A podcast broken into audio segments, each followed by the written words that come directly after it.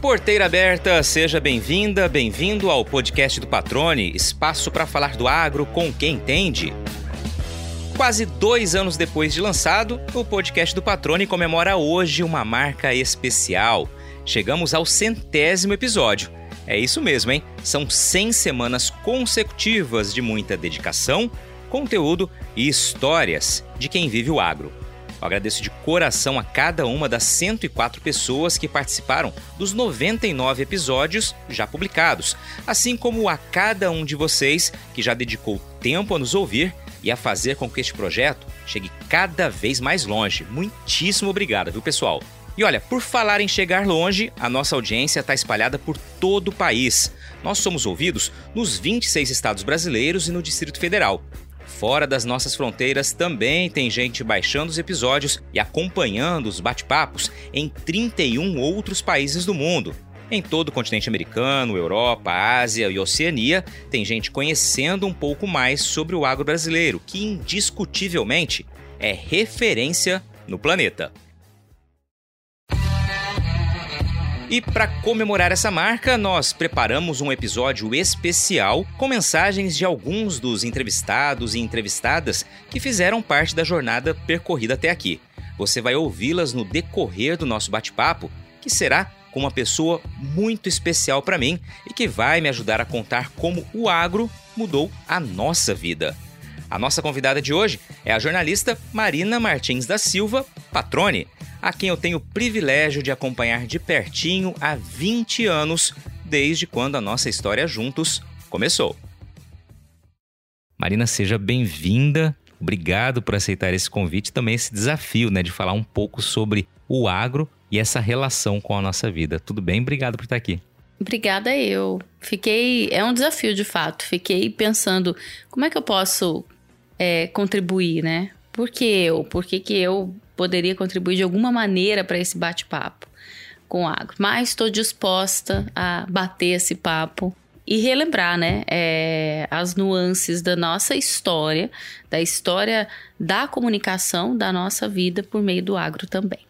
Muito legal, vai ser um bate-papo muito bacana. Certamente a gente vai ver como que o agro está muito presente na nossa vida, né? Assim como na grande parte das pessoas de todo o país. Vamos começar um pouquinho contando da sua história, Mar. Você nasceu em Iguatemi. Iguatemi é um município no interior de Mato Grosso do Sul, ali quase na fronteira com o Paraguai, que tem uma relação muito forte também com o agro, né? O município de Iguatemi, toda aquela região ali que está no finzinho ali do Cone Sul do estado, bem na pontinha do chamado Cone Sul do estado de Mato Grosso do Sul, né? É verdade. No Cone Sul Mato Grossense, e eu me lembro, é, nasci lá, vivi até a minha adolescência e saí só para fazer faculdade. E Guatemi sempre foi uma cidade muito pequena. E eu me lembro de algumas referências do agro, por exemplo, a pecuária. Nós éramos cercados por fazendas ali de gado e tínhamos o frigorífico como uma das principais fontes né, de renda dos, dos moradores. Inclusive, o meu pai era um dos funcionários, trabalhava no frigorífico também em Iguatemi. É, meu pai também se aventurou aí é, com um negócio próprio, tentando é, é uma granja né, de aves, teve por um tempo. É, depois voltou para o frigorífico. É, Iguatemi é a capital da erva mate e a gente é, sempre falava isso, né? É do ladinho de Itacuru, pouquinhos quilômetros, 42 quilômetros, me lembro exatamente, e que é a capital do boi gordo pelo menos se auto-intitula assim, né? é, a gente tinha essa alcunha aí, eu me lembro quando criança, na entrada da cidade, assim, não tem Iguatemi, capital da erva mate. E aí eu tenho essas referências é, do agro, assim, do trabalho, da infância. A gente conversava há pouco tempo do que a gente consumia, então o queijo, o leite, é, os alimentos que chegavam até em casa, né? A gente lá era da época em que realmente o leiteiro chegava na charrete com a, a o leite tirado ali do, da teta da vaca, deixava na nossa casa, deixava na leiteira e era assim que a gente consumia.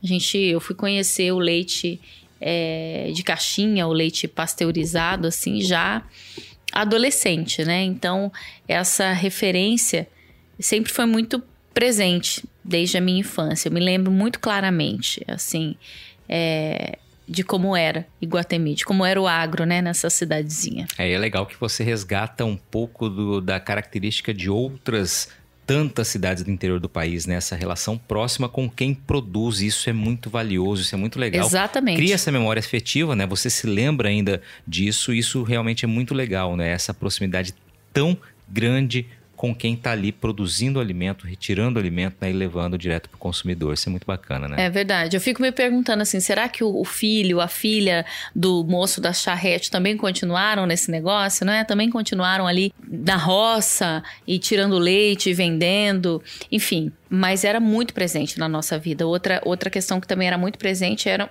os indígenas que produziam ali localmente e que vendiam os alimentos.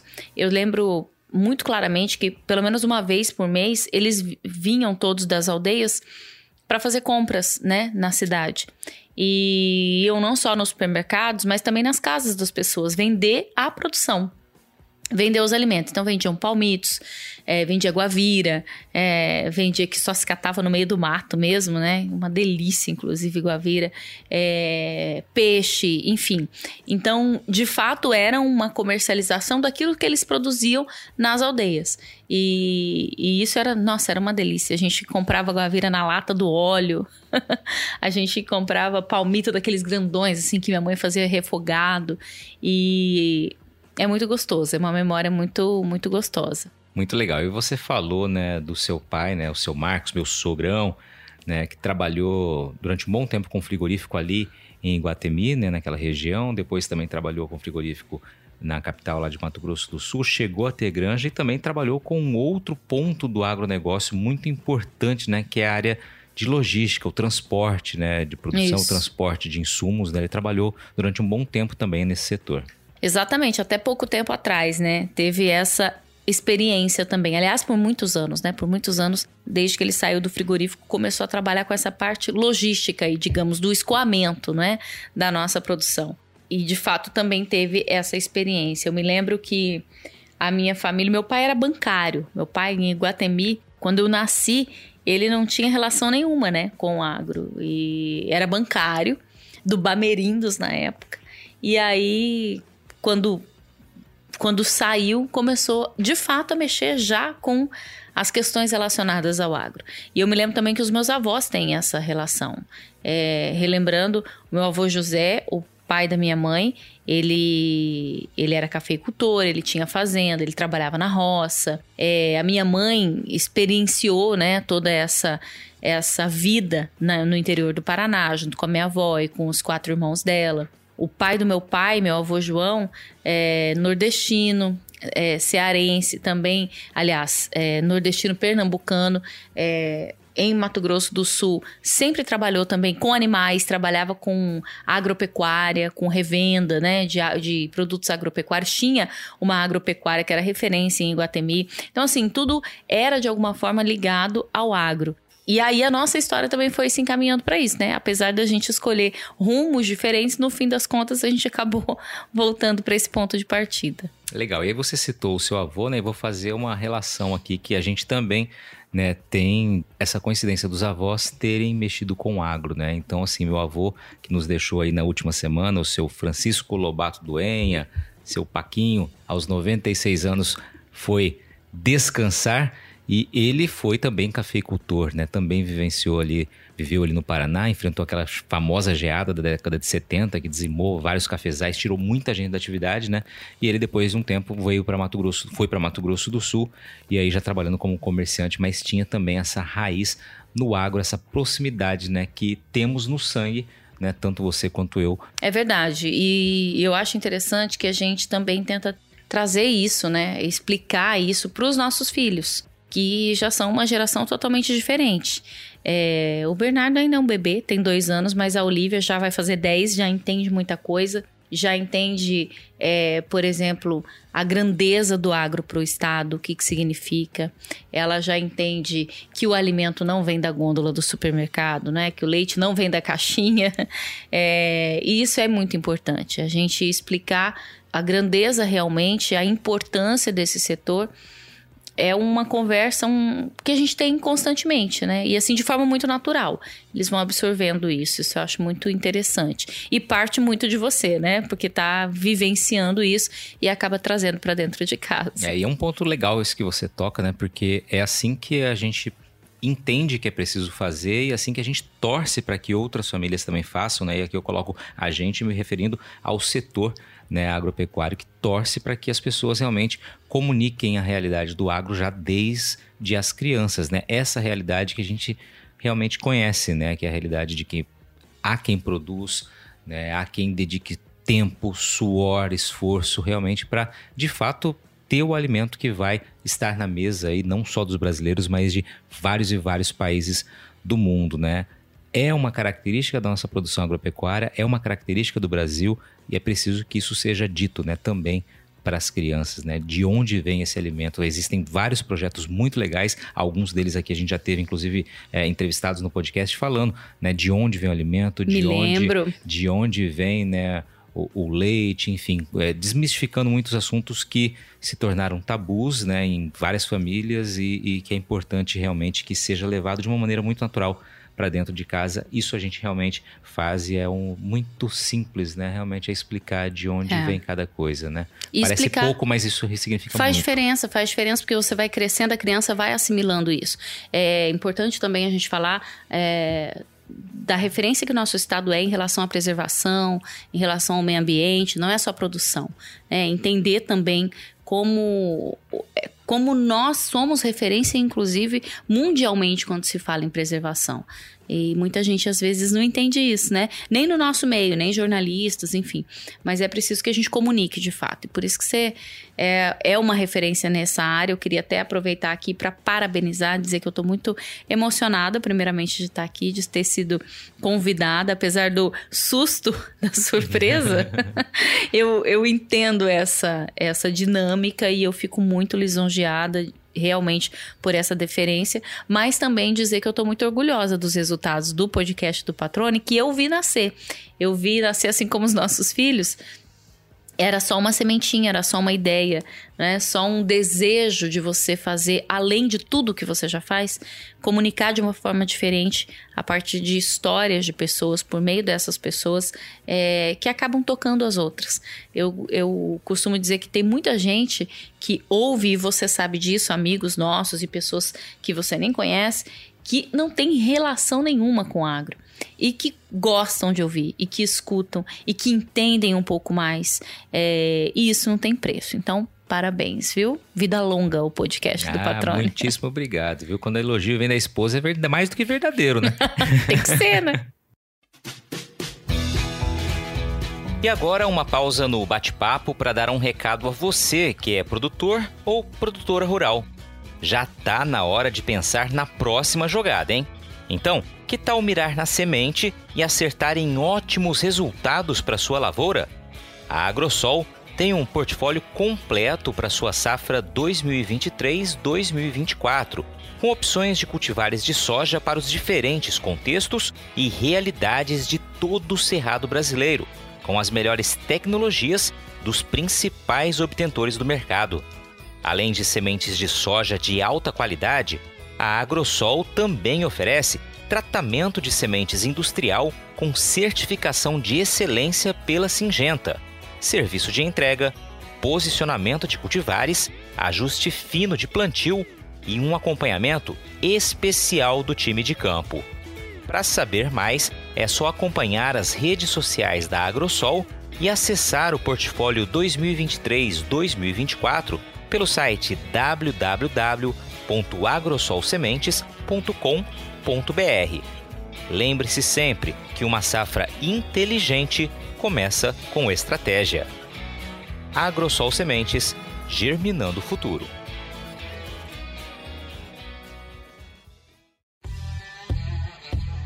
Grande Patrone, parabéns pelo seu episódio, centésimo episódio, hein, cara? Quem diria que aquela conversa numa mesa de bar.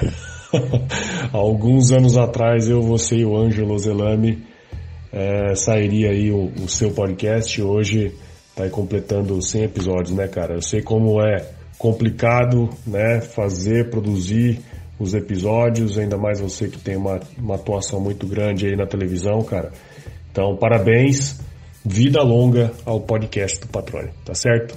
Forte abraço, fique com Deus e se chovendo você amanhã a horta não, hein? abraço, tchau, tchau. Olá, meu nome é Cleonir Andrade Faria Júnior. Tive o prazer de participar do episódio número 2 aí do podcast do Patrone, né? E foi muito, foi muito legal o bate-papo com o Patrone. É, foi, foi uma oportunidade ímpar contar um pouco da história da do Campo Alimentos e quem sabe também inspirar outras pessoas, né? Patrone, um abraço e muito obrigado por essa oportunidade. Wildon Cardoso de Souza, engenheiro florestal, produtor rural no ramo de fruticultura, mais precisamente da bananicultura aqui no município de Dom Aquino, e atualmente ocupo o cargo de presidente do Sindicato Rural aqui do município. Patrone, foi um prazer imenso é, estar participando aí com você desse podcast, podcast de número 20. É, fiquei lisonjeado pelo convite e foi um imensamente é, prazeroso esse, essa conversa, esse bate-papo nesse podcast e, e, muito satisfatório para mim, enquanto pessoa, enquanto produtor rural, é, poder contribuir também com um pouco da nossa da nossa vida, um pouco da nossa, da nossa caminhada para chegar até aqui. É muito gratificante, mais uma vez reitero isso, muito gratificante estar com você e, e participar dessa, desse excelente trabalho que você faz aí em prol do, do produtor, em prol do agronegócio, meu amigo. Forte abraço. Oi, sou Cláudia Luz, atuo com comunicação agro há uns 20 anos e queria dizer o seguinte: por mais que eu conheço o Patrone há alguns anos e acompanho seu grande talento na comunicação, seja como repórter, apresentador de TV ou mestre de cerimônias. Participar do podcast dele reforçou é, mais um talento, que é a habilidade de fazer as pessoas ficarem à vontade, contarem suas histórias com leveza, com alegria. Participar do podcast foi muito legal para mim, foi muito divertido. Recebi vários feedbacks a respeito, o que comprova a audiência, a relevância do seu produto, Patrone. E é isso. É uma honra fazer parte de um desses 100 convidados que estão escrevendo essa história junto com você. E eu espero que você continue esse projeto por muitos e muitos anos, porque é muito bacana a gente conhecer outras vertentes de pessoas tão representativas para o agronegócio. Sempre sucesso para você, um abraço. Salve, salve, caro patrone. Aqui é o Messi Vidini, seu colega jornalista, tudo bem? Bom, primeiramente, parabéns, meu amigo, por essa marca. Episódio de número 100 não é brincadeira. Sei muito bem o quanto isso dá trabalho, né? Quantas histórias, quanta riqueza e conhecimento né, que você tem transmitido e deixado aí para quem curte, quem gosta de ouvir uma boa conversa. Aliás, é esse o tom do seu podcast. É uma boa conversa. E nós a tivemos exatamente no meio desse caminho. Foi lá no episódio número 50 depois de um longo tempo afastado da notícia, há um ano eu decidi retornar ao trabalho de jornalista com foco no agro. E você, sempre antenado, foi o primeiro a conversar comigo.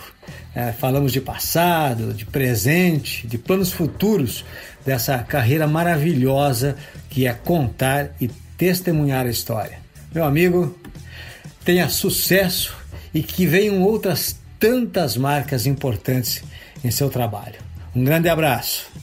Olá, patrone. Satisfação. Aqui é Cid Sanches da RTRS. Foi realmente uma satisfação muito grande participar do podcast com você e poder compartilhar um pouco as experiências, as vivências do nosso trabalho aí ao longo de quase 20 anos aí na, na soja e no agronegócio principalmente em Mato Grosso, mas com certeza no resto do Brasil. Um grande abraço a todos aí. Alô pessoal, por aqui é o Renan Tomazelli, atualmente diretor técnico do Indéia Mato Grosso.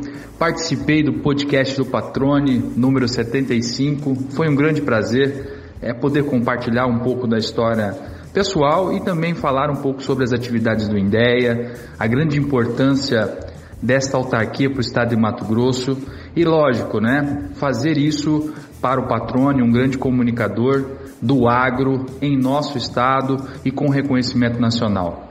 É uma satisfação, né? sou ouvinte do podcast e pode, ter certeza, Patrone, é, continuarei acompanhando. Né? Nós estamos aí chegando aos, é, ao 100, né? ao número 100 é, de podcasts e tenho certeza que a gente vai chegar aí, Patrone, a mais 100 e com essa excelência de trabalho, contando a história do agro e de pessoas importantes para esse setor que tem alavancado cada dia mais o nosso país e o estado de Mato Grosso. Fala patrone, tudo bem? O Wilton Maciel aqui, obrigado aí pelo convite, de ter participado, a oportunidade de ter compartilhado, né, algumas trajetórias aí nossas no agro e parabéns pela iniciativa no podcast. Isso é muito traz muito valor, né, para as pessoas que trabalham ou pretendem, né, ingressar aí no agro. E são iniciativas como essa aí que também fazem a difusão do conhecimento, né, das experiências. E isso aí certamente encurta, né, e traz aí maior sinergia aos atores do agronegócio. Obrigado mais uma vez, parabéns pelo trabalho.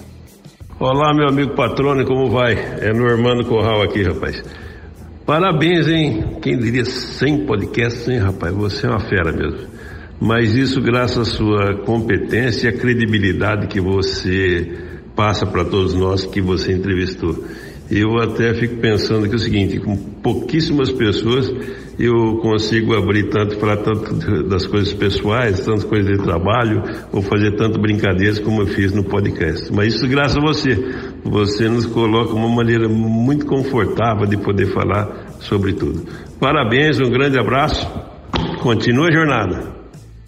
Olá, Patrone. Olá, ouvintes do podcast do Patrone. Aqui é o professor Rogério Coimbra, direto da UFMT de Sinop, passando para parabenizar pelos 100 episódios. Se você chegou ao centésimo episódio, Patrone pode ter certeza que o céu é o limite. Meus parabéns pelo ótimo trabalho de comunicação no agronegócio, com um podcast que traz informações atualizadas e muito relevantes para o nosso setor. É uma pedida muito boa para a gente ter toda semana no nosso bolso aí com muita informação. Para mim foi uma honra participar do episódio número 99 e fazer parte de um pouquinho aí dessa história fantástica desse podcast que você conduz com muita maestria. Meus parabéns novamente, vida longa ao podcast do Patrone. Um forte abraço e tudo de bom. Olá, Patrone, tudo bem? Gostaria imensamente de agradecer é, a oportunidade que você me deu, assim, um privilégio de ser uma das pessoas que você escolheu para, para ser entrevistado. Quando a gente olha aí o hall, hall de pessoas que você entrevistou e me colocar na lista, é, me, sinto, me senti assim lisonjeado. É, onde você com com essa competência, com essa maestria de sempre abordar as questões da, da, da, da, vida pessoal também, a forma como a gente chegou no Mato Grosso, como muitos do que você, dos que você entrevistou aqui, questões da vida pessoal, questões da, é, das atividades que a gente desenvolveu aqui e daquele trabalho que a gente faz aqui. Eu hoje compondo a equipe da Climatic também é um, é um, é um outro prazer muito grande que eu, que eu tenho e, e, e, tenho certeza que esse podcast aí vai ficar guardado aí não só é, na minha memória, mas né, com a tecnologia para quem sabe aí os meus, meus, meus netos possam conhecer é, a atividade que a gente exerceu, extraída né, com o profissionalismo que você peculiarmente faz. Um grande abraço, patrônio. Olá, meu nome é Ida Beatriz, sou produtora rural, Sou pecuarista de cria sustentável no Pantanal de Cáceres. É, participar do episódio 10 do Patrone foi uma experiência muito satisfatória e muito importante, porque eu pude falar um pouco da minha experiência como produtora, como pecuarista de cria e as contribuições que tenho feito para o desenvolvimento sustentável da nossa região, ali da região de Cáceres, sudoeste do estado do Mato Grosso e também contar um pouco da minha história pessoal, o meu desenvolvimento profissional. E isso é muito interessante, porque agora no episódio 100 nós tivemos tantas contribuições, tantas histórias interessantes e cada uma contando um pouco do que, do que fez para o desenvolvimento do estado do Mato Grosso e a sua punjância na agropecuária. Obrigada, Patrone, por essa oportunidade e parabéns a todos que fizeram esse podcast ainda mais enriquecedor. Um abraço a todos, fiquemos todos com Deus. Você está ouvindo o podcast do Patrone, agroinformação com quem entende.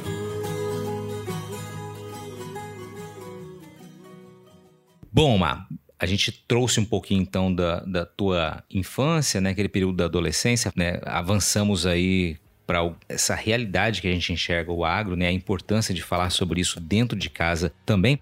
Mas eu queria agora é, saber um pouquinho, sabe? Não, porque eu já sei, né? Mas eu te ouvi dizer um pouquinho sobre as tuas escolhas, né, profissionais, né? A escolha profissional que você fez. Você é uma apaixonada pelo jornalismo, independentemente de toda a dificuldade, né, da que realmente essa profissão é cercada por ela, né? Mas ela é uma profissão de fato apaixonante. Somos duas testemunhas aqui disso, né? Vivenciamos isso, né? Todas as dificuldades, mas também toda a paixão que envolve a comunicação. Você daquele período em Iguatemi foi estudar depois no Paraná, né, ali se preparar para o vestibular, acabou passando em duas universidades, escolheu Mato Grosso do Sul, a Universidade Federal de Mato Grosso do Sul, onde nós nos conhecemos. A Marina, para quem não sabe, é a minha caloura, né? E calouro é calouro para sempre.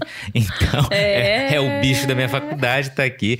E tá, costumo brincar que tá no trote até hoje, né? Porque desde que nos conhecemos, estamos juntos aí nesses 20 anos aí de histórias, né? E eu queria que você falasse um pouquinho sobre essa sua escolha pelo jornalismo. Eu sei, de fato, que você é apaixonada por essa profissão. É verdade. Eu, eu, eu sempre tive essa paixão pelo jornalismo desde criança mesmo. Eu lembro que em Iguatemi eu acompanhava os telejornais. Eu me lembro primeiro do meu avô, meu avô João, o pai do meu pai, quando eu estava de férias ou quando eu tinha que ficar na casa dos meus avós, ele sempre ouvia o radinho e sempre ouvia as notícias e depois sempre ouvia a AM, né? Dormia com a AM ligado, sintonizado. E eu sempre gostei muito. Primeiro de ouvir é, as notícias ali pelo radinho do meu avô e depois de assistir o noticiário, assistir os, os telejornais com meu pai, principalmente. Minha mãe, meu pai. Minha mãe sempre estava nos afazeres, né? E o meu pai, eu sempre parava ali para assistir com ele. E eu me lembro claramente da idade um pouco como se fosse a Olivia, quase 10 anos, é, dizendo que eu queria ser jornalista, que eu iria ser jornalista e que eu iria apresentar o jornal. Que eu iria, eu falava pro meu pai, olha, um dia vai ser eu ali apresentando. E de fato isso aconteceu, né? É, é, é o poder da, da, do pensamento, mas também da ação. Porque essa é a magia né, da vida, é você realmente ter um propósito, mas agir. E aí eu assim que eu pensei que eu descobri, na verdade, o que era um vestibular na época, eu já pensei, vou fazer vestibular para jornalismo. Nem sabia direito o que, que era. Nem sabia o que fazia um jornalista. Eu sabia que eu gostava de contar histórias, gostava de ouvir principalmente histórias, de conhecer pessoas, e eu imaginei que seria um bom caminho para mim. E então eu descobri que de fato a comunicação estava na minha veia, né? Talvez se eu não fosse jornalista, eu me comunicaria de outra forma com o mundo, com as pessoas. Mas eu acho que foi a melhor forma para me comunicar.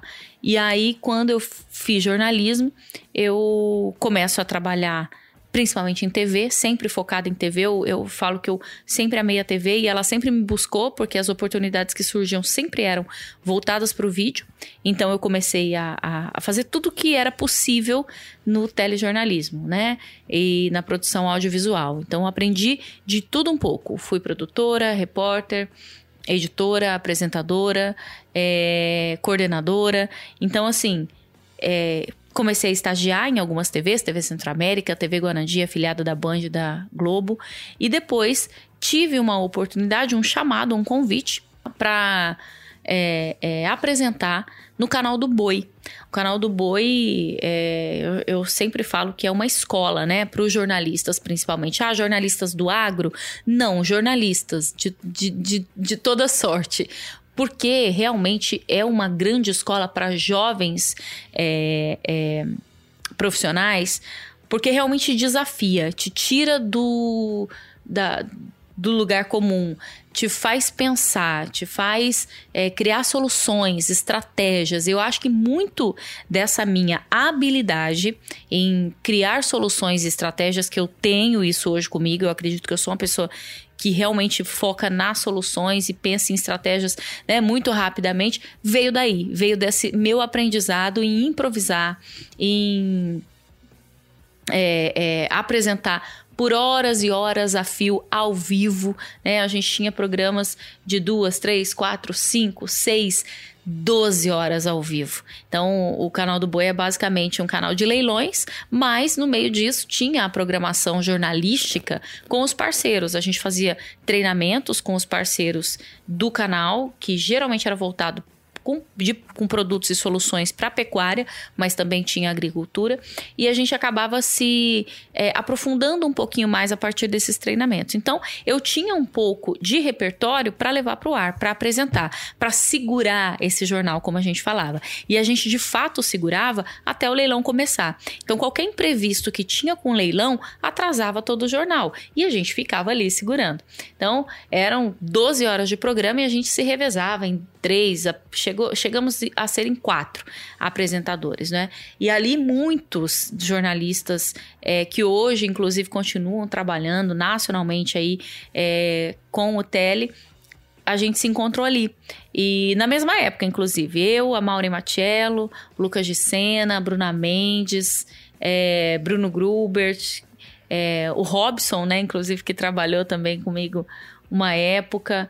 É, muita gente boa. Ah, tem bastante gente. Michelle Alencar. Michelle Alencar. Muita gente boa. Marcos Ribeiro. Marquinhos, Marquinhos, verdade. Nossa, Marquinhos tinha um poder de improviso que era uma coisa impressionante. É, era quase como um, um talk show pro Marquinho. Ele era quase como um comediante.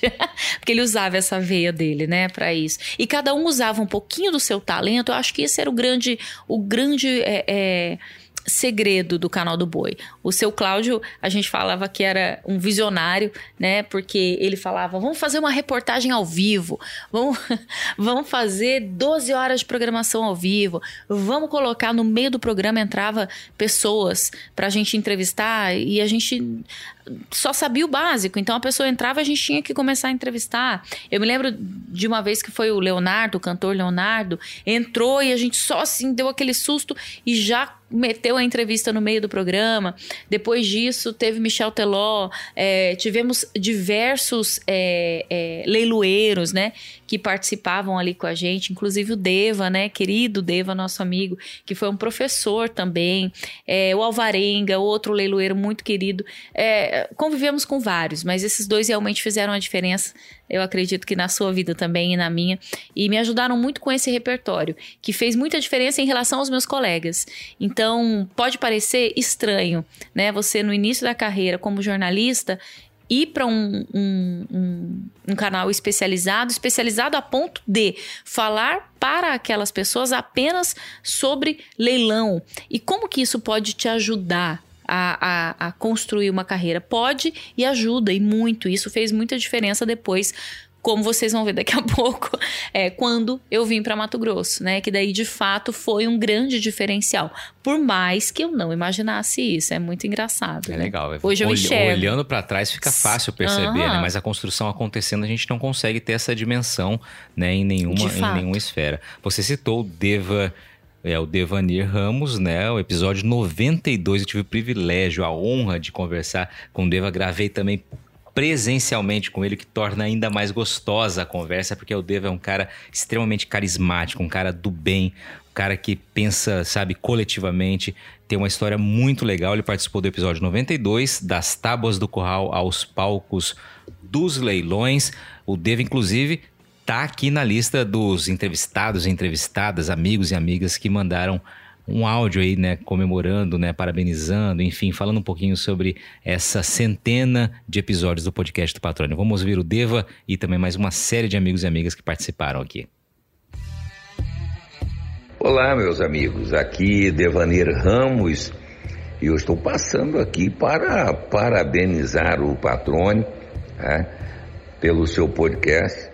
Eu também fiz parte desse conteúdo dos primeiros 100 episódios e quero não só parabenizá-lo, mas eu quero dizer a ele que o conteúdo de tudo que ele tem uh, apresentado, todos os podcasts, é um conteúdo muito rico e que traz realmente é, benefícios é, e com certeza é, contribui demais, né?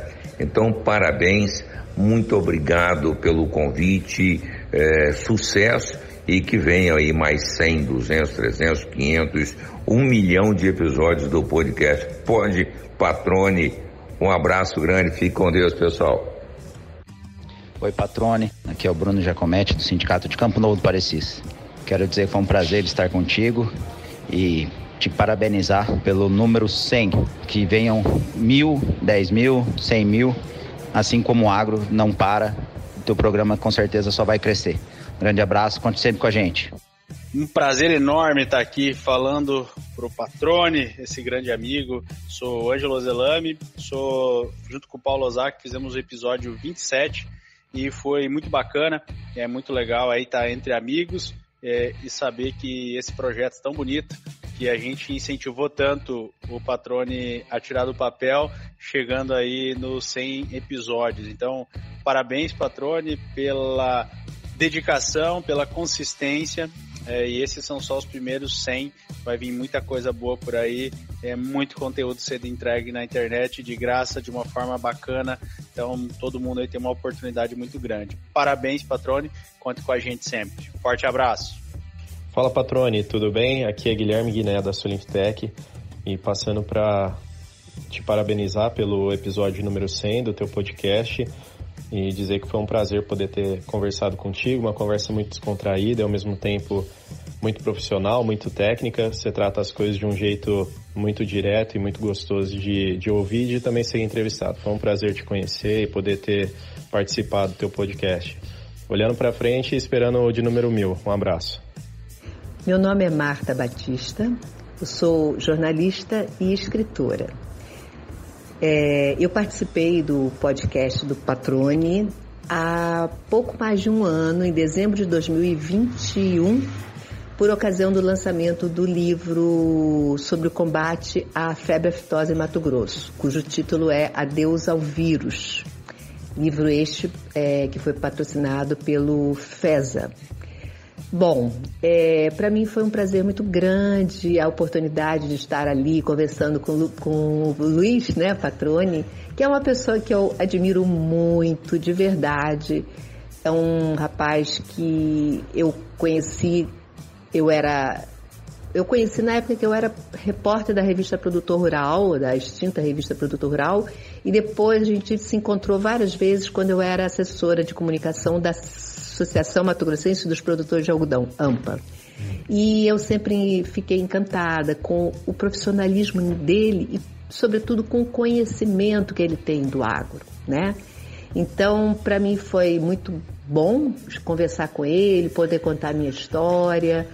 É, é um espaço bastante generoso, né? A gente teve tempo para uma conversa longa e como eu gosto de falar, como dá para ver por este áudio, né, foi muito bom. então é isso, eu desejo longa vida ao podcast do Patrone. Ele chegou ao número 100, que venham mais 100, 200, 300. Parabéns, tá bom? E um abraço a você e a todos os seus ouvintes. Olá, Patrone. Aqui é Fausto Taquizawa, Associação dos Reflorescedores do Estado de Mato Grosso. Vim parabenizar pelo podcast do Patrone. Vamos ao centésimo episódio e dizer para você que foi um prazer enorme participar desse podcast e, e agradeço, pois participar desse podcast é uma forma é, de reconhecimento do, do, nosso trabalho, de todos os profissionais que participam, participam aí do podcast do Patrone, uma forma de reconhecimento pela nossa contribuição aí neste mundo agro. Patrone, um abração enorme, sucesso, cara. Fala, meu amigo Luiz Patrone, aqui é o Luciano Mendes. Eu participei da edição número 43 do podcast do Patrone, que para mim foi uma honra poder participar junto com um jornalista que eu conheço há muito tempo e que muito, que sempre vem agregando para a agropecuária brasileira. Então, quero parabenizá-lo aí pelo episódio 100 do podcast do Patrone, do Patrone e desejar é, que venham muito mais episódios de informação para o nosso setor. Um abraço, meu amigo. Sucesso! Olá, bom dia, meu amigo Luiz Patrone. Aqui sou eu, Ronaldo Zoquizo Maiaque, liderança indígena do povo Rally de Parecis, aqui do Chapadão do Parecis, Campo Novo, Sapezal. Quero aqui, na oportunidade, parabenizá-lo aí pelos 100 podcast, né? E ser muito grato de ter participado, né? É, desse seu desenvolvimento aí na, na mídia, onde abre espaço para que nós, cidadãos, trabalhador, é, povos, comunidades, representantes indígenas, possam mostrar para o Brasil e para o mundo a atual realidade né, do Brasil. Então, sou grato à oportunidade e desejo sucesso nas, nessa nova empreitada. Fica aqui o meu carinho, meu abraço, em nome de todo o povo indígena do estado do Mato Grosso e do meu povo parecis. Olá a todos, é com imensa satisfação que aqui fala José de Barros França Neto, pesquisador da Embrapa Soja.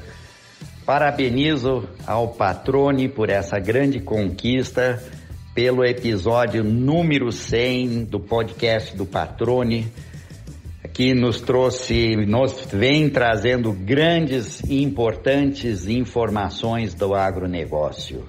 Eu tive a satisfação de participar do episódio número 59 em junho de 2022 e que esse podcast perpetue no nosso meio do agronegócio. Grande abraço a você, patrone, a todos que nos estão ouvindo e parabéns pelo grande sucesso. Olá, meu nome é Crislane Ladeia. Eu fui entrevistada no podcast do Patrone no episódio 62 com o tema Conhecimento que Transforma Vidas.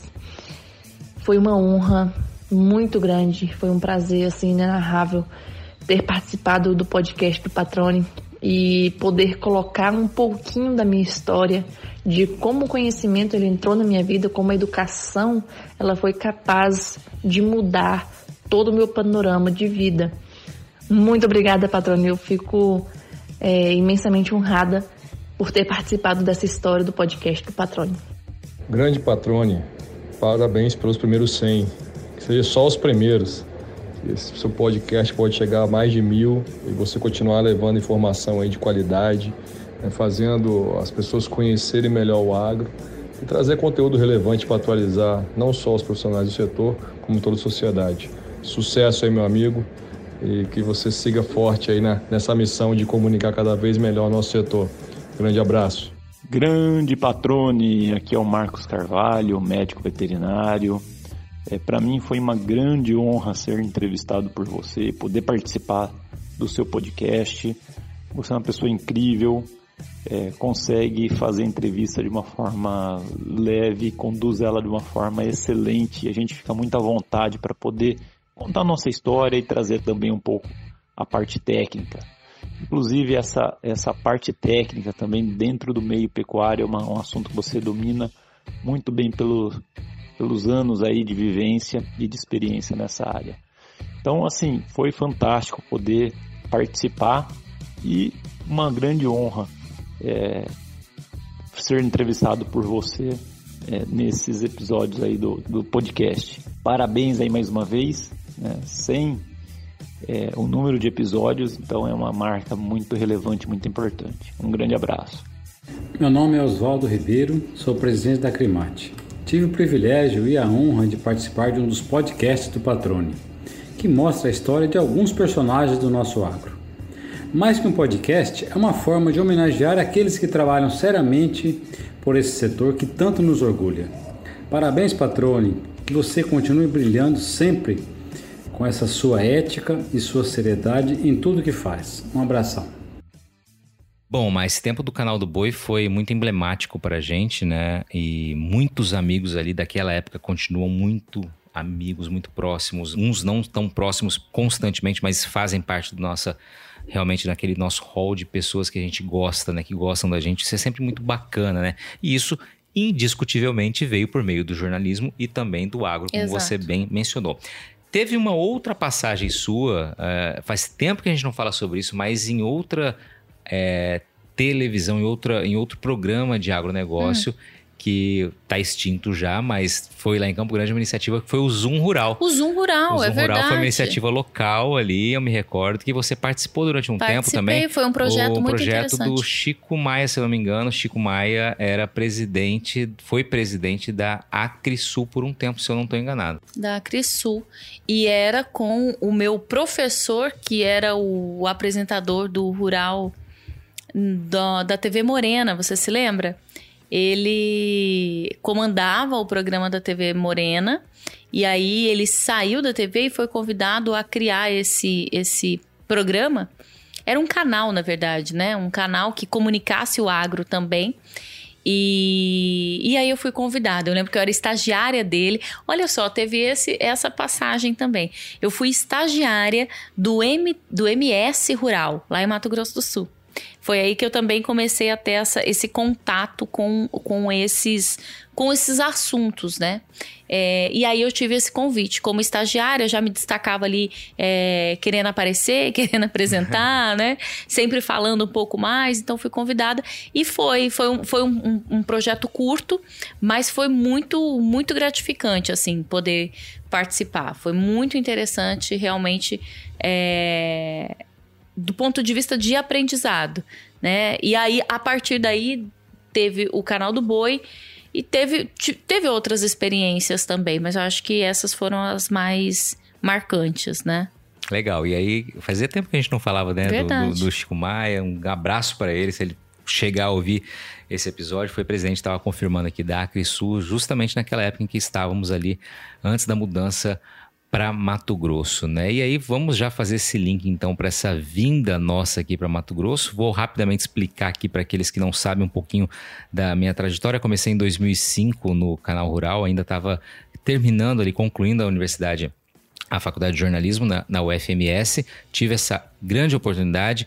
É, disse aqui no episódio em que ele participou, o Pedro Silvestre, nosso compadre, né, um grande repórter do canal Rural, que foi quem me acolheu naquele momento. Eu não entendia absolutamente nada de agro. Ele né, literalmente me abraçou e me ajudou realmente com toda a- o restante da equipe do canal Rural a, a- a entender a dimensão do local em que eu estava né, naquele momento, que era realmente numa TV referência em comunicação é, para o agro e assim foi realmente o momento certo, na hora certa, com as pessoas certas que ajudaram a me mostrar o que é, qual era o caminho, o que era o setor que eu estava aprendendo a, a enxergar, a vivenciar e aí realmente foi uma escolha e eu nem digo que foi escolha, eu digo que foi realmente eu fui acolhido, né? E tive a grata bênção de ser, ser recebido por esse setor. Enfim, 2005, 6, 7, muito ali em Mato Grosso do Sul. 2008, 2009 começamos a vir muito aqui para Mato Grosso, né? De fato, o agro muito pujante aqui precisava de uma de uma equipe do canal rural aqui. E a partir daí começa aquele convite e a necessidade de ter de fato alguém presencialmente aqui, até que veio o momento do canal rural mudar-se, né, de Mato Grosso do Sul para Mato Grosso. E aí começa uma outra grande mudança na nossa vida, né? É verdade. Nós estávamos de casamento marcado e eu vim para cá justamente no ano do nosso casamento e falei, bom, vou para lá para ter essa experiência fora, ficar sete meses mais ou menos, que era o período que faltava pro, pro nosso casamento, e depois volto para Mato Grosso do Sul e a gente vê o que vai ser. E a vida mostrou outro caminho pra gente. Exatamente. E, inclusive, eu ia falar que foram dois pedidos feitos, né? Um pedido foi do casamento e o outro pedido foi: vamos embora para Mato Grosso. e aí eu falei: o que, que é isso, gente? O que, que tá acontecendo? Como assim? E foi tudo muito rápido, realmente, né? A vivência em Mato Grosso do Sul com o agro foi muito intensa. É, teve a época da cobertura da febre aftosa, o caso no Cone Sul Mato Grossense em que você se destacou muito nacionalmente, né, com essa cobertura. E a partir daí, é, e até pelas demandas mesmo, é, aqui em Mato Grosso, as coisas mudaram. Então era viagem, eram viagens constantes e até que de fato decidiram se mudar, né? De vez precisaram se mudar. E aí eu tava lá no, no canal do Boi, eu tava na TV aberta também, tava na afiliada da Band na época, tava passando pela, pela TV Morena também, afiliada da, da Globo. E aí eu pensei, e agora? Bom, a gente tá de casamento marcado. Não tem como ficar separado, então vou embora para Mato Grosso também. E viemos de Malicuia. E aí foi que essa experiência no agro fez toda a diferença para mim aqui. Porque quando eu vim aqui com meu portfólio na mão bater na porta da TV, primeira coisa que eu mostrei e, e botei muita fé nisso foi a minha experiência, o meu know-how ao vivo, com improviso, com esse repertório, é, enfim, com o que eu tinha para oferecer de fato, o meu diferencial. E vejo um diferencial criado num lugar totalmente inusitado para a maioria dos estudantes ou dos jovens jornalistas, né, na época. E isso foi muito positivo para mim. Imediatamente fui contratada, é, recebi é, inclusive esse feedback imediato de que tinha esse diferencial justamente por ter essa experiência, né, no canal, no ao vivo e com o agro. E, enfim, conquistei a minha vaga e comecei a trabalhar e comecei a, a criar, a, a, a, realmente criar uma carreira, ter uma carreira em Mato Grosso. E no jornalismo diário. Não fiquei no agro, eu acredito que fiz uma ou duas reportagens apenas para o MT Rural, na época de repórter, porque eu fiquei muito pouco como repórter, de fato, foram meses, dois meses, e logo fui para a apresentação, que era o que eles queriam de fato que eu fosse para apresentação, edição, enfim. E mas nesse período de repórter ainda fiz um ou dois MT Rural. É, e fiz e tive um grande encontro com o mestre José Hamilton Ribeiro. Eu me lembrei agora há pouco disso, é, que foi uma reportagem que ele foi fazer no. Eu não me lembro exatamente o município, eu acho que era Barão de Melgaço. Mas enfim, era um município do Pantanal Mato Grossense. Ele veio com a equipe do, do Globo Rural que era uma baita equipe. Tem, tinha, eu, eu, eu, lembro que eu ficava assim, eu amo a TV, amava a TV, sempre gostei. E eu ficava babando, eu falava, meu Deus, tem até um, um diretor para dizer o, o, a sequência, para não perder a sequência da reportagem ou da passagem, né? Tamanho cuidado que era ao contar a história. Então, eu, como repórter da TV Centro-América, fui cobrir essa cobertura do Zé Hamilton Ribeiro. Então eu passei um dia inteiro com ele no Pantanal e foi maravilhoso. Ele já estava muito velhinho na época. É, ele tinha, ele não tinha nem perdido a esposa, tava, a esposa estava muito doente e, e ele ainda estava lá, firme e forte, trabalhando. Essa reportagem, inclusive, era reportagem sobre a arpia, se eu não estou enganado. Né? Exatamente. Era, era sobre a arpia. Dele. Uhum. Uma das grandes reportagens. E eu tava lá nos bastidores acompanhando tudo e gravando. Então eu fiz essa reportagem para o MT Rural local. Né? Então, assim, foi um, uma, um, um uma grande oportunidade que a TV me deu. Mas foram as únicas experiências no agro, de fato, no rural. Depois disso, foi o jornalismo diário e eu que imaginei que iria seguir para o agro por ter começado lá atrás, não, só, só continuei acompanhando e aprendendo com você sempre. Ah, muito legal. E aí você falou do Globo Rural, né? Não tem como deixar de falar da, da emoção, essa que você vivenciou, né? Por estar. Tá presencialmente acompanhando uma, o grande Zé Milton Ribeiro. É impressionante ver um é mestre é, trabalhando. É uma unanimidade, né? E assim, todos assistimos quando ele estava no Globo Rural desde a infância, né? Nossa infância. E vê-lo em ação realmente é, é, sensacional. Eu me recordo da emoção que eu também tive ao conhecê-lo pessoalmente quando estava trabalhando na, Centro, na TV Centro-América e fazendo reportagens para o Globo Rural lá em São Paulo. Conheci-o pessoalmente nos estúdios lá. E também conheci, né? Toda a estrutura do Globo Rural e o pai do Globo Rural, né? Humberto Pereira, que de fato foi o cara que começou esse jornalismo agro na TV brasileira. Então, assim, quem faz jornalismo agro, telejornalismo agro, sabe da história, né? Que teve quem iniciou, né? E foi justamente o, o Humberto. Foi muito prazeroso conhecê-lo e conhecer toda a estrutura do Globo Rural. E você mencionando aqui, não tinha como deixar de citar esse momento, né, também marcante da carreira, que é quando a gente começa a conhecer aquelas pessoas que a gente admira, né? Exato. E muitas vezes a gente é, não tem a mínima ima- imaginação de que vai conhecê-las pessoalmente, e quando conhece, conversa e vê realmente é, um pouco do que pensa, né? De que maneira É. que pensa, de que maneira que age. Isso é Eu muito acho legal. que é uma das grandes oportunidades da nossa profissão, né? É, do jornalismo, é, do agro, que isso proporciona pra gente. E sem dúvida, é, não dá para esquecer, né? Isso soma muito. Olá, Fábio Pitelcou. Tive o prazer de participar aí do podcast do Patrone, que já chega aí ao seu episódio número 100. E foi muito legal relembrar e compartilhar um pouco da minha história, da minha trajetória aí dentro do agro. Fala galera, tudo bem com vocês? Aqui quem fala é Tamilon Dias, especialista em drones agrícolas. E foi um prazer muito grande participar do podcast do Patrone, que vem conversando e compartilhando os melhores conteúdos voltados ao agronegócio. Eu que trabalho com tecnologias aplicadas ao agronegócio, sou um fã desse podcast, escuto sempre e indico fortemente para você que é do agro, quer estar por dentro das melhores e maiores tecnologias e ter acesso aos melhores profissionais, que esteja também junto com essa galera. Um grande abraço, tudo de bom para vocês. Lucélia Vi, participei do episódio 83 do podcast do Patrone. É, hoje estou aqui né, para falar sobre a minha experiência nessa dessa participação.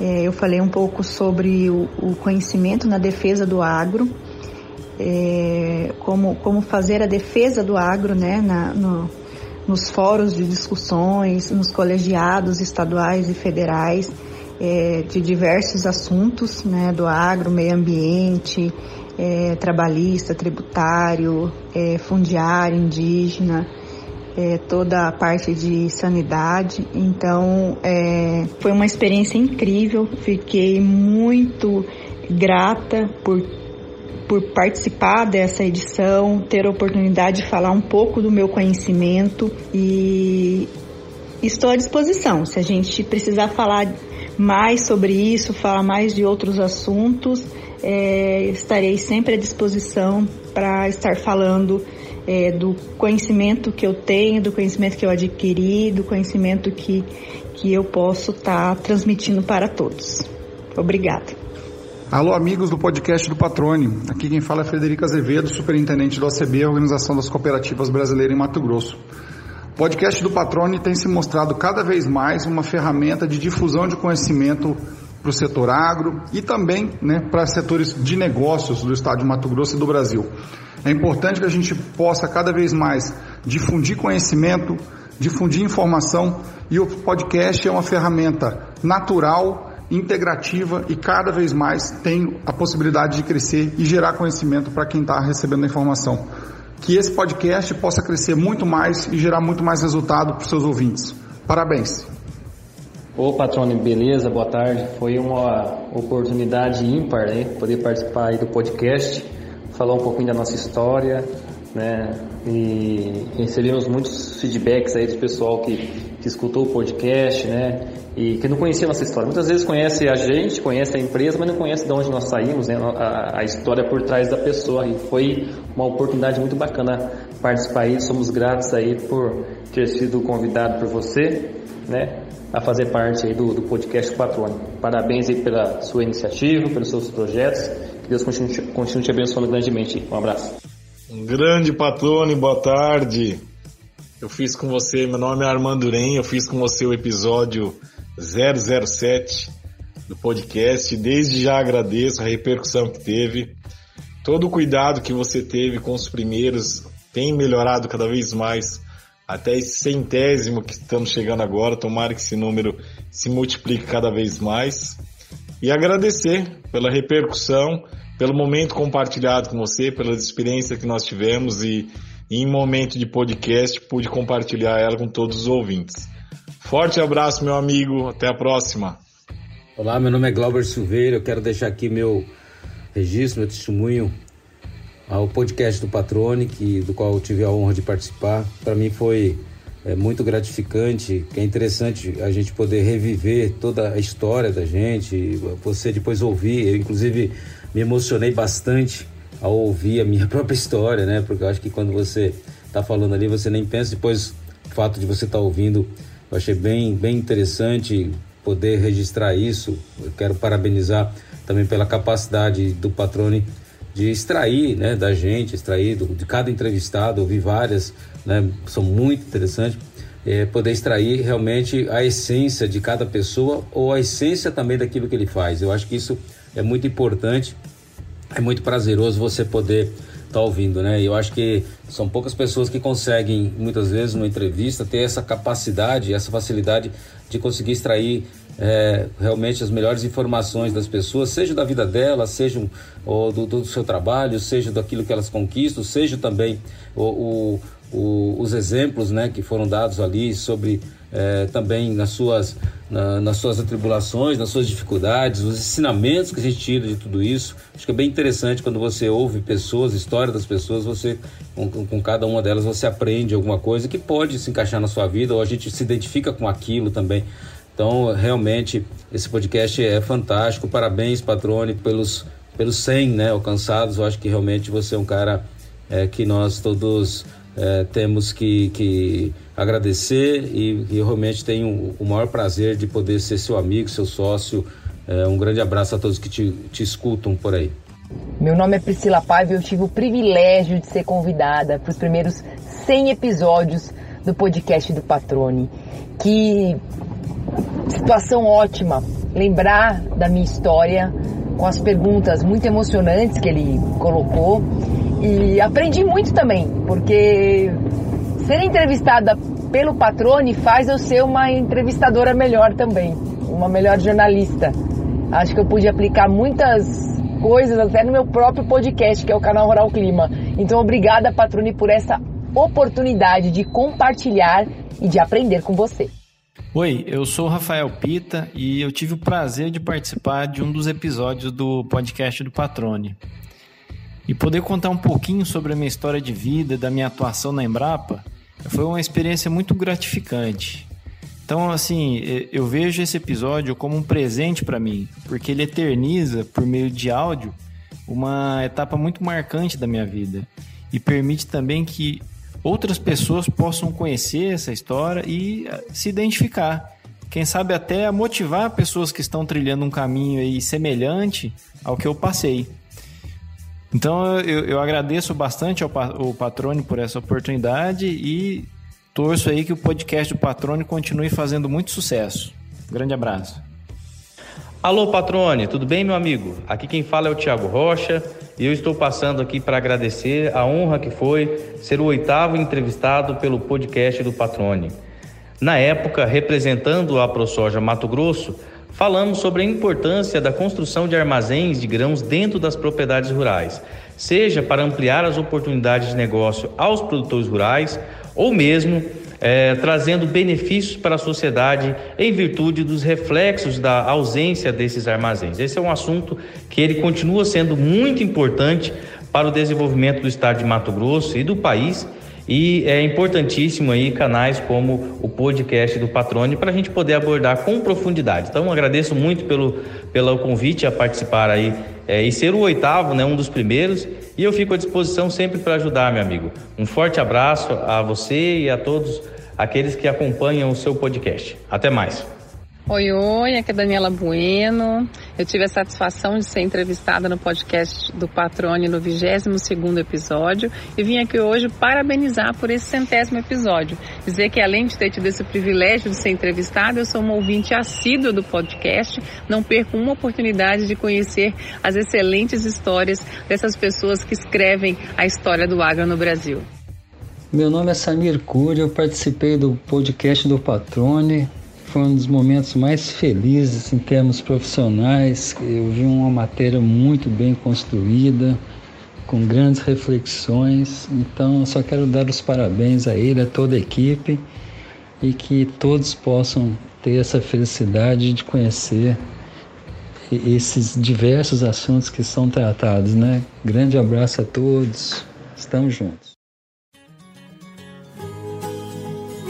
Você está ouvindo o podcast do Patrone. Agroinformação com quem entende. Bom, mas só para então né, sintetizar tudo aqui, você ficou cerca de uma década aí da, da tua carreira na Centro-América, fez um trabalho brilhante, né? Realmente comunicando todos os dias com a população, né? A TV mais assistida aqui em Mato Grosso, sem sombra de dúvidas, né? Isso tem um peso muito grande, né? Você estar presente na vida das pessoas, né? E relembrando um pouco da nossa trajetória, não tem como deixar de citar, né? Entender que tudo que a gente vivenciou até aqui deriva de oportunidade, né? De oportunidade, seja ela criada, seja ela que realmente apareceu, que surgiu, né? Que a gente conseguiu enxergar. E quando a gente fala em oportunidade, o agro de fato é assim, acho que um dos maiores exemplos de geração de oportunidades que eu conheço e que acredito você também conheça. Uh, inclusive, essa semana, num evento que eu participei aqui em Cuiabá, o Master Meeting Soja 2023, estou fazendo propaganda aqui para o pessoal, porque foi um baita evento mesmo do pessoal da Proteplan. O Marcos Fava Neves, né, muito conhecido no setor, né, o famoso doutor agro, uh, citou entre as frases ali emblemáticas da palestra dele que o grande legado do agro é gerar oportunidade para as pessoas. Nós somos prova disso, sem sombra de dúvidas, mas eu queria saber o que, que você pensa dessa realidade, dessa frase exemplificada aqui e dita pelo Fava Neves. Bom, acho que você resumiu muito bem, né? Primeiro que essa frase faz total sentido. É, e, e, realmente somos produto disso, somos resultado né, dessa oportunidade. Direto ou indiretamente, fomos movidos pelo agro é, para viver nesse estado, nesse estado maravilhoso, é, que é cheio de oportunidades, mas que requer é, um pouquinho mais dos seus aventureiros, digamos assim. Não adianta a gente pensar em Mato Grosso apenas como uma terra de oportunidades e algo em que eu vou acumular é, riquezas, que eu vou conseguir vaga, que eu vou conseguir status e que eu não vou gerar algo em troca. Então, esse, esse pensamento do que você vai para além de você, do valor que você vai receber, mas do valor que você vai gerar, ele precisa estar tá presente é, no pensamento das pessoas que querem agarrar essas oportunidades, porque elas existem. Mas elas precisam, mais do que a vontade né, de dar certo, é também o desejo de fazer é, acontecer, de fazer o melhor, que você puder, com as ferramentas que você tem, com a vocação que você tem para aquele ambiente, para sua família, pra, para o meio ambiente, né? para o mercado, é, para a sociedade, para a comunidade que te cerca, porque de nada é, não faz sentido, né? A gente a gente agarrar essas oportunidades e a gente não gerar nada em troca. É, eu acho que primeiro a oportunidade ela tem um quê de magia, porque a magia ela é ação. Então ela pode vir pode aparecer uma oportunidade. Se você ficar ali, olha, eu sou muito bom realmente e eu vou ficar aqui, porque vai aparecer, vai chegar, talvez ela passe e você nem veja. Agora, se você transformar isso em ação, você vai ver a magia acontecer, que é justamente o resultado. E eu acho que é basicamente o que a gente fez, que a gente faz todos os dias, né? Porque a gente está em plena, é, em plena atividade. Estamos aqui hoje depois de um dia intenso de trabalho, em que botamos as crianças para dormir para a gente poder estar tá aqui tendo esse bate-papo, essa conversa. Porque nada é fácil na nossa vida, né? E eu acredito que na vida de ninguém que está batalhando. Mas é preciso acreditar que, mais do que para você, você está gerando algum valor para alguém, sabe? Nem que seja ali para o teu espaço e consequentemente você vai gerar para o seu município, o seu estado, né? É basicamente isso que eu acredito que as pessoas tem que pensar, não só no agro, eu acho que em todas as áreas, mas no agro é muito. Os desafios são muito grandes. Né? Então, se você é, se deixar abater pelo primeiro desafio, é difícil você conseguir um resultado. Então, é, é basicamente isso que a gente pensa. E, e, é o que eu enxergo em você, por exemplo. Eu vejo muito isso, esse fazer acontecer, esse, esse pensar diferente, esse gerar valor para a comunidade, para as pessoas, para o setor, mas também para as pessoas que estão fora do setor, né, fora dessa bolha. É, tudo isso é muito pensado por você. É muito. Você é muito dedicado nesse ponto. Aqui no podcast, não só no trabalho no canal rural, é, que você já faz também com maestria, mas pensado, esse podcast pensado dessa maneira, contando as histórias, mostrando os desafios, mostrando as conquistas, o que, que as pessoas tiveram que superar, né, para conseguir estarem onde estão, para conseguirem gerar mais oportunidades, tudo isso que você está fazendo é justamente gerando esse valor, é justamente mostrando que a oportunidade que chegou, você não só agarrou, mas você também transformou em outras oportunidades. Entende? Eu acho que é basicamente assim que as pessoas tem que pensar. Talvez a gente não consiga pensar isso no início, mas é, tendo como um propósito, vai longe.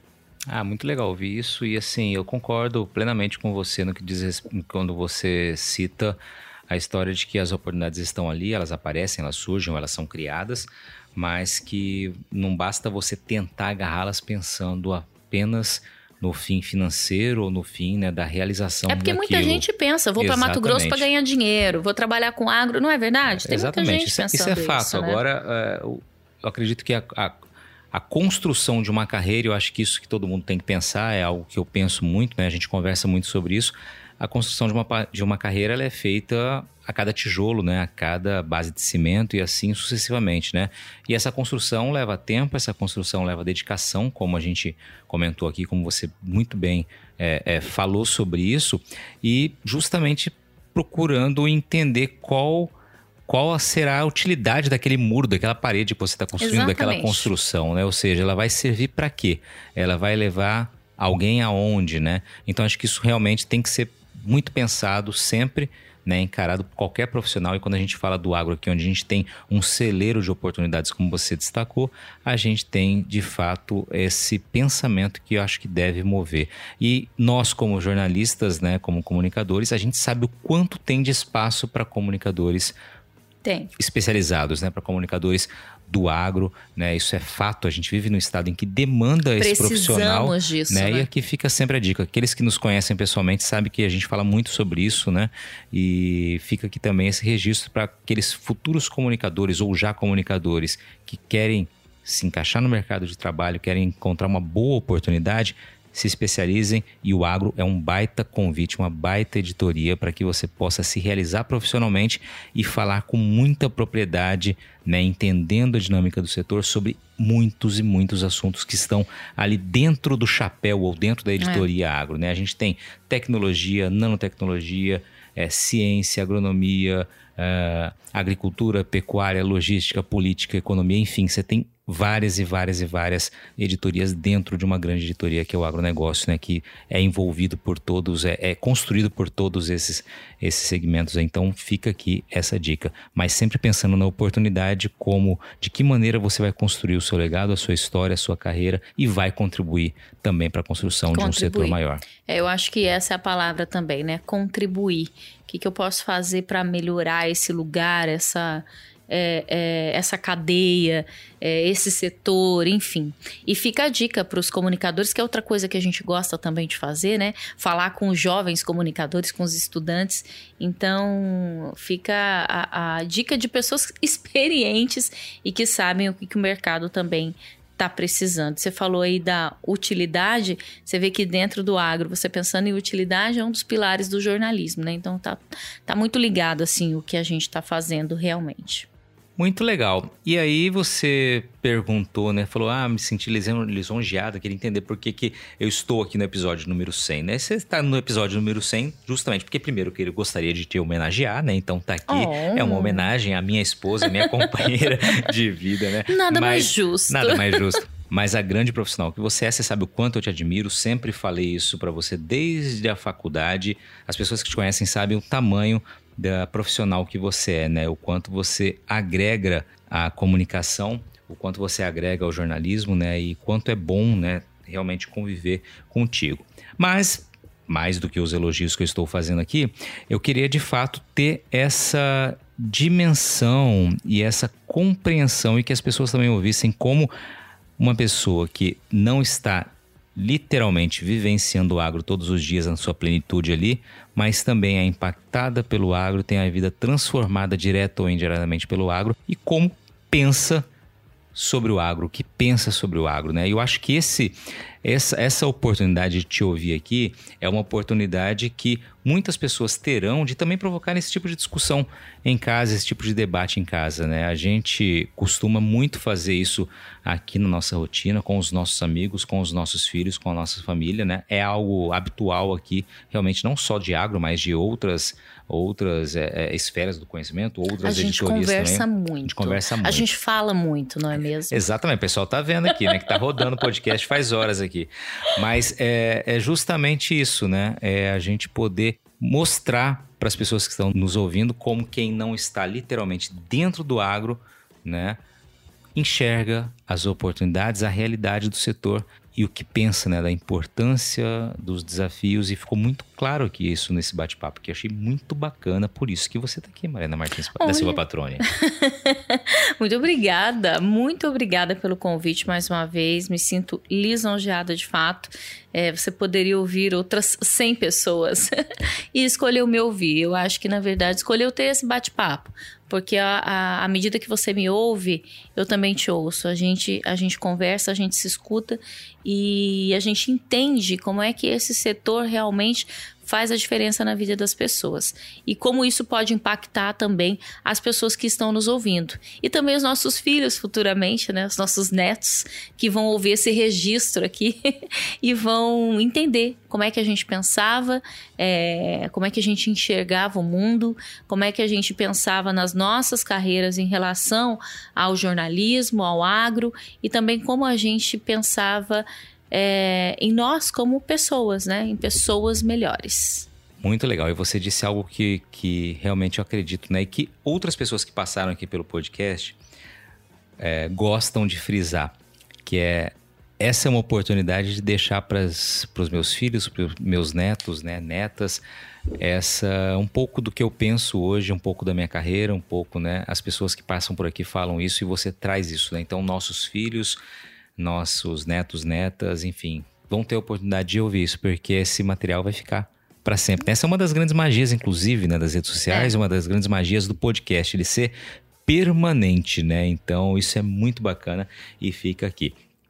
Eu queria também aproveitar e dizer que esse episódio número 100 é uma, de certa forma, uma homenagem, mas não é uma homenagem, é uma, é uma entrega que eu faço a um grande amigo que eu tenho um carinho muito especial, que é o Valdeir Ferreira, que Val! foi o mestre Val, foi editor, né? Trabalhou comigo durante muitos anos ali na TV Centro-América, um editor de imagens apaixonado pelo núcleo rural, que dedica e sempre dedicou muito carinho. Hoje não está mais ali editando, mas no episódio número 50 ele fez uma espécie de pedido. Ele falou assim: no episódio número 50, o nosso entrevistado foi o Omir Sevidini. Um grande abraço para o Omir Sevidini também, né? Vocês ouviram aí, participou aqui com mensagem, né? Falando sobre o episódio número 100.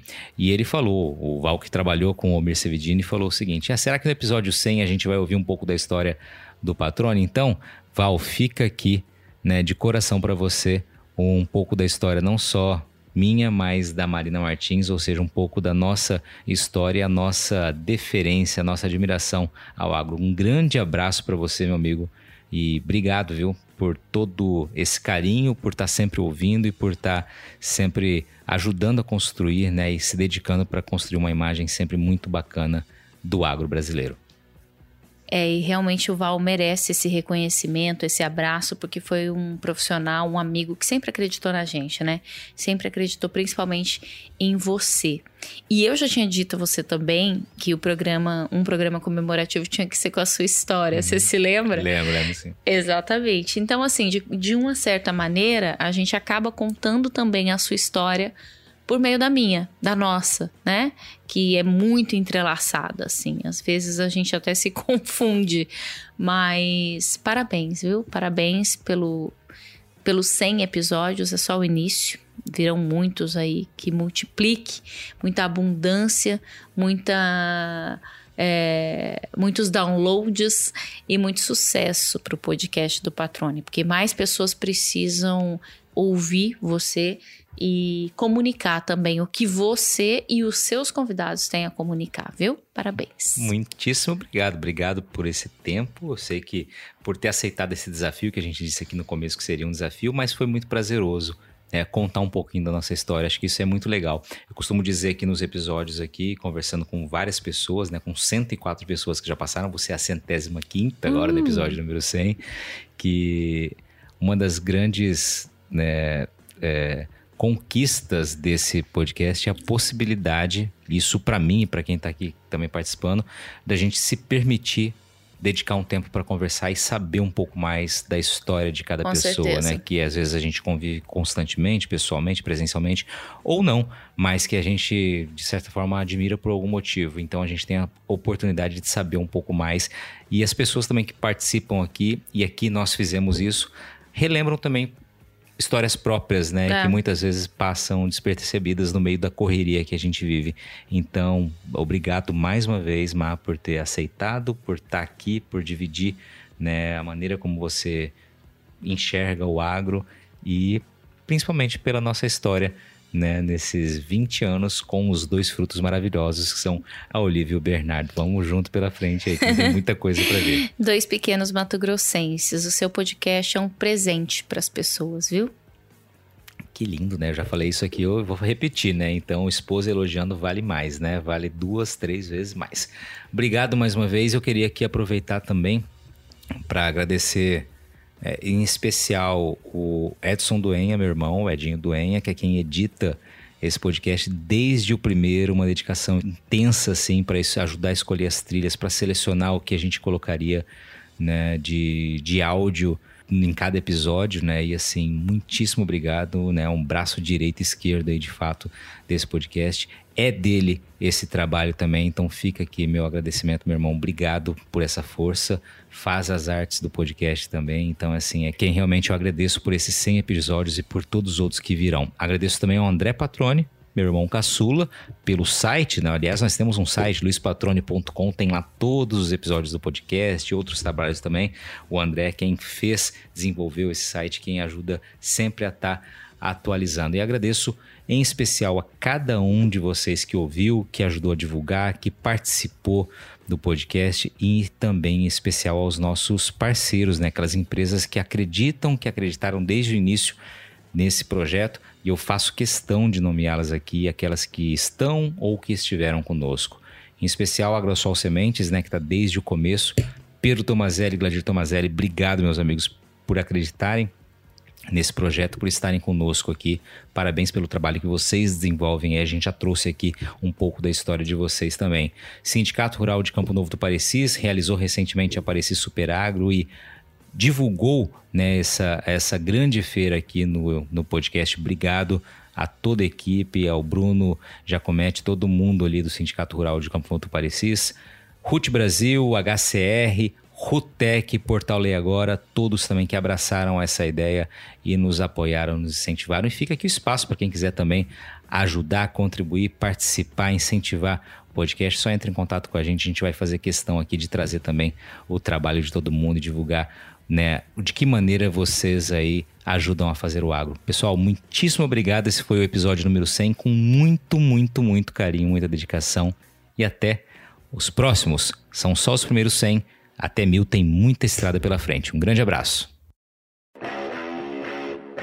E aí, gostou do bate-papo? Então dá aquela força e compartilhe essa entrevista com os seus contatos. E olha, aproveita para mandar aquele feedback dizendo o que você está achando do podcast do Patrone. Pode criticar, elogiar, sugerir temas e pessoas para dividir boas histórias aqui nos próximos episódios. É só enviar uma mensagem lá no Instagram para arroba Luiz Patrone que a gente troca uma ideia, viu? Então, gente, sucesso da porteira para dentro, força e fé da porteira para fora e vamos que vamos. Você ouviu o podcast do Patrone. Agroinformação com quem entende.